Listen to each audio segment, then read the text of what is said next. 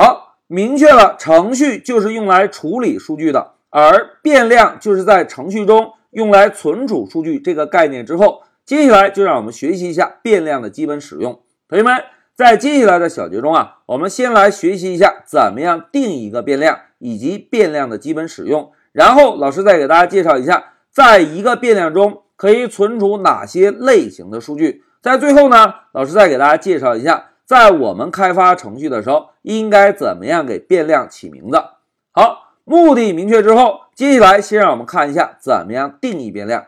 同学们，在 Python 中要定义一个变量非常的简单。大家看一下下面这个语法啊，如果我们希望使用一个变量来帮我们存储数据，我们呢就先写一个变量的名字，然后在变量名后面跟上一个等号，在等号右侧。跟上要在变量中保存的值就可以。当变量定义完成之后，就可以直接使用了。哎，就是这么简单。那接下来我们啊，就用交互式的方式来使用 IPython，给同学们先演练一下怎么样定义变量。同学们先看一下演练步骤啊。我们接下来在 IPython 中啊，先定一个 QQ number 的变量，也就是 QQ 号码。大家看 QQ number 这个名字写完之后。紧接着跟上一个等号，在等号的右侧写上希望在这个变量中保存的 QQ 号码，也就是一二三四五六。哎，这个语句执行完成之后，就会在内存中创建一个 QQ number 的变量，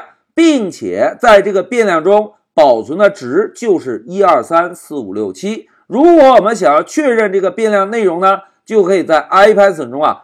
直接输入一个 QQ 下线 number，也就是我们刚刚定义的变量名。然后，因为 IPython 啊是一个交互式的 shell，所以我们直接回车之后，IPython 就会显示出这个变量中保存的值。哎，现在让我们回到乌班图来演练一下。同学们要打开 IPython 啊，老师呢就在终端中先输入一个 IPython 三，然后回车。回车之后，我们先来定一个变量。注意啊。要定义变量啊，先给变量起一个名字。老师呢就写一个 QQ number，然后在后面跟上一个等号，在等号右边我们跟上要保存在这个变量中的值。同学们，QQ 号码是不是应该是一个字符串，对吧？那既然是一个字符串，老师呢就先敲一对引号，然后把光标移动到引号中间。现在老师敲一个一二三四五六七回车，哎。现在一个 QQ number 的变量就定义完了，并且在这个变量中已经存储了我们指定的值喽。哎，真的是这样吗？那怎么样确认一下呢？大家看啊，老师敲一个 QQ，然后摁一下 Tab 键，哎，自动补全。那如果我们回车呢？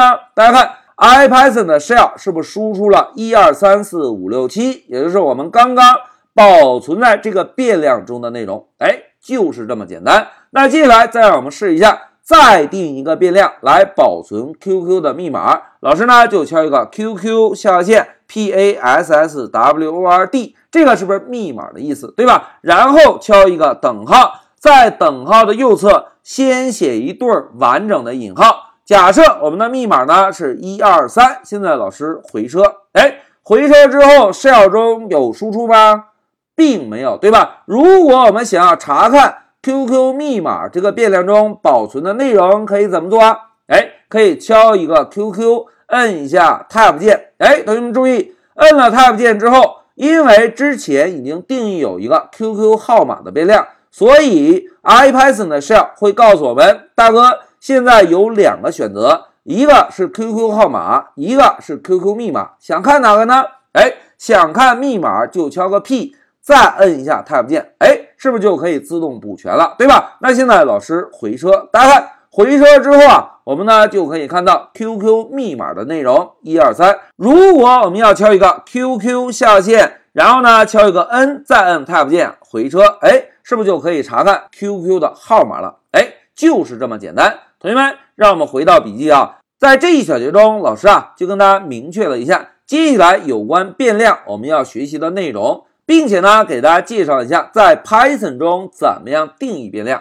在 Python 中定义变量非常的简单，我们只需要写上变量名，跟上一个等号，在等号右侧跟上我们希望在变量中保存的值就可以。一个变量等于一个值，这种表达方式啊，在我们开发中通常又叫做赋值，也就是给前面的变量赋上一个要保存的值。一旦赋值之后，系统就会帮我们在内存中为变量分配空间，也就是创建了一个变量。那在这一小节中呢，老师啊还用 IPython 这个交互式的方式给同学们演练了一下，怎么样定义变量和查看变量的内容。好，讲到这里，老师就暂停一下视频。